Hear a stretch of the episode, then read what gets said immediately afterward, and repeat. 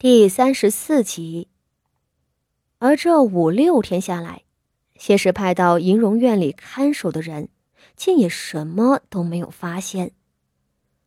谢氏再绞尽脑汁，也想不出这玩意儿除了鬼神，还有什么别的解释了。他吓得整日的恍惚，风寒也越发的沉重了。他这一病。身体上的痛楚倒还能够承受，最让他难以接受的，却是身为大房媳妇儿主持钟馗的权利，不得不暂且交到三太太的手上了。为此，谢氏是又气又急，捶床大怒，却也无可奈何。而此时坐在傅宣仪屋子里闲话的傅锦仪，面上平静如水。傅宣仪一针一线的绣着一朵含苞待放的海棠花，细白的手指上下翻飞。傅锦仪盯着瞧了半晌，笑道：“ 姐姐的手真巧，绣出来的花似真的一般，我是不成的。”傅宣仪没有抬头，眼睛仍旧盯着针线。他绣的乃是傅老夫人春天换季后要穿的新鞋。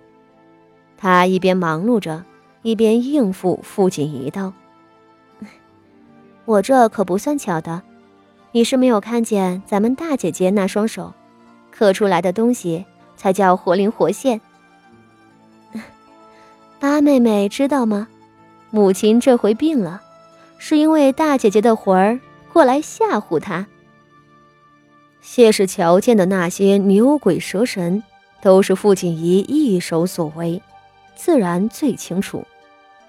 只是在傅宣仪的跟前，他还一脸茫然道：“啊，不是说是风寒吗？”傅宣仪笑道：“ 他那是吓的，可见人不能做太多的亏心事。他病得下不来床。”老祖宗既然吩咐了三婶娘来掌家，这可是拿着刀子在割他的肉呢。你是不知道，如今锦绣院里头整天传出砸东西的声音，咱们六妹妹在跟前小心翼翼地伺候他，昨日还被泼了一头的茶水，好不狼狈。说起谢氏的近况。傅宣仪可来了兴致。傅锦仪只眯着眼睛听着，也不作声。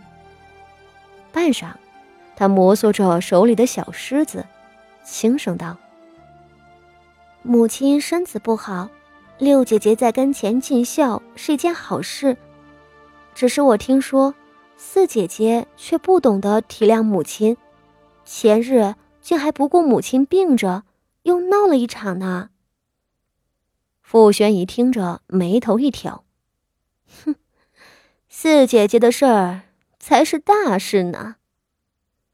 傅宣仪的唇角渗出了一抹冷意，看着傅锦仪道：“你也听到风声了吧？四姐姐的亲事有眉目了，对方还想上门来相看，只是母亲病了，就拖着了。而且要紧的是。”听说男方家里挑剔母亲的外室身份，四姐姐为此十分恼怒，痛恨我抢了她在老夫人跟前伺候的机会。傅锦仪忍不住一笑，他就知道会是这样。谢氏对能够在老夫人膝下教养一事如此看重，就是预料到了将来很可能发生的麻烦。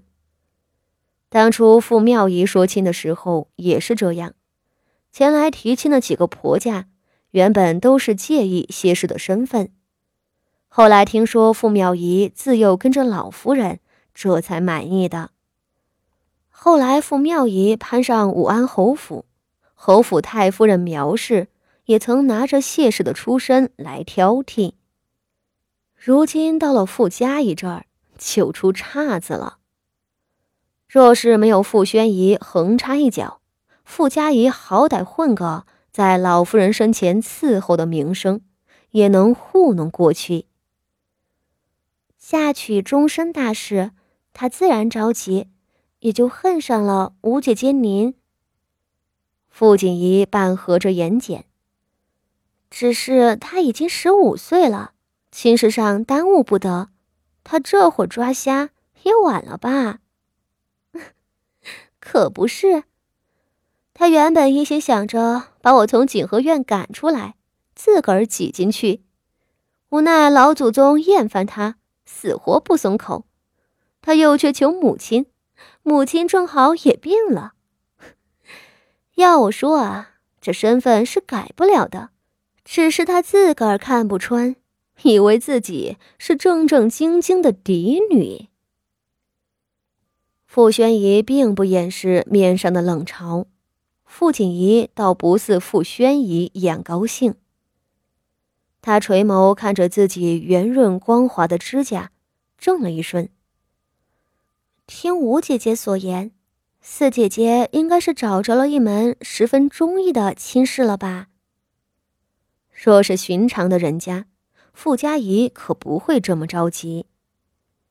傅宣仪一愣，才蹙眉道：“听着是一名门望族，比咱们家的门楣要高的。”只是我们都是闺中女儿，哪里能够没脸没皮的去打听这些事儿？别的我也不知道了。傅锦仪再次沉默了下来，她透过锦和院的窗扇望向无边的远方，心是一层一层的浮动起来。谢氏的确给傅家仪挑了一门好亲事，这件事情。傅华仪活着的时候是知道一二的。